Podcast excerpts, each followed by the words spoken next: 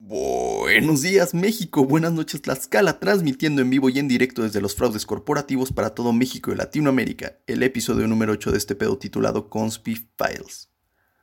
Spotify estaba arrastrando desde hace un par de años diversas controversias, que van desde el algoritmo de reproducciones que parece estar no muy bien calibrado hasta la polémica más antigua, la de los artistas falsos, donde la misma compañía ha tenido que salir a dar declaraciones al respecto con números y datos en la mano, e incluso a pedir perdón porque algo muy raro sucede detrás.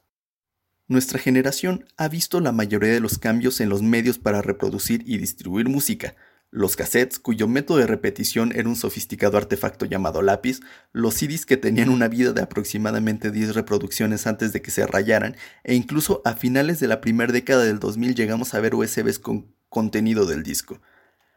Al mismo tiempo, el acceso a Internet nos permitió obtener música por medios, llamémosle dudosos, como Napster, que fueron los primeros en caer, gracias Metallica, Limeware y de lejos el favorito, Ares, que bajabas una rolita y rogabas porque no fuera porno de enanos.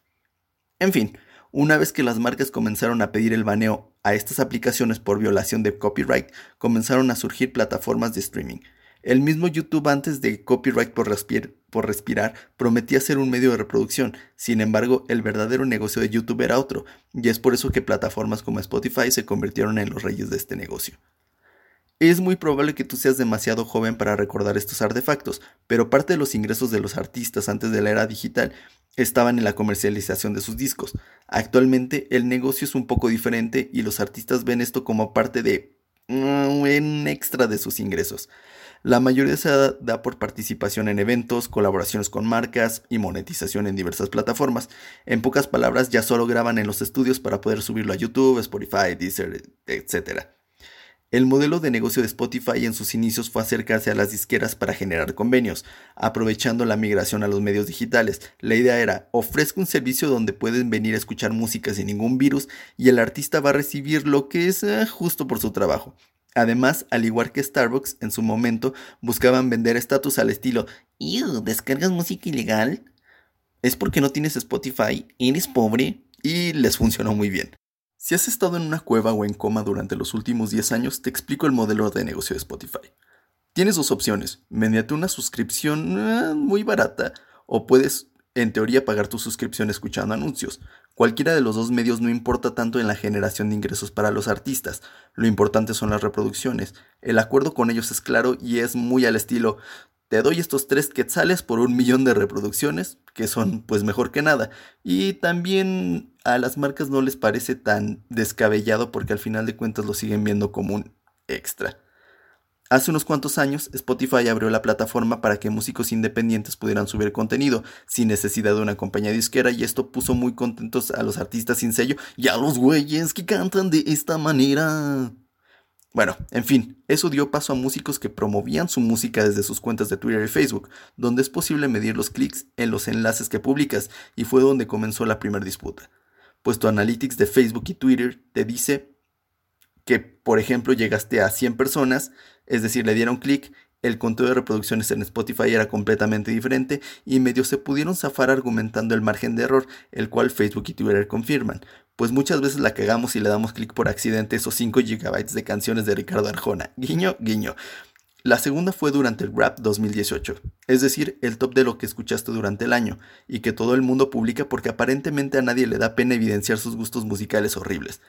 En este recuento está el top de lo que más escuchaste durante todo el año y muchísima gente reportó estar encontrando artistas que no recuerdan haber escuchado. La mayoría de ellos podían ser relacionados a la playlist, a las playlists genéricas de Spotify. Pero por fanático que seas de estas playlists, seguro escuchaste a 10 artistas más que a esos en particular, y es donde comenzó a profundizarse en el engaño. Una de las cosas que más gustan a los artistas son las playlists de Spotify. En ellas se dividen los ingresos de la playlist entre todos los artistas que fueron agregados. Es decir, si en esta lista de Spotify pusieron Ariana Grande y tu canción, por el hecho de que un artista mundialmente reconocido esté en ella, inevitablemente alguien la escuchará y serán ingresos directos.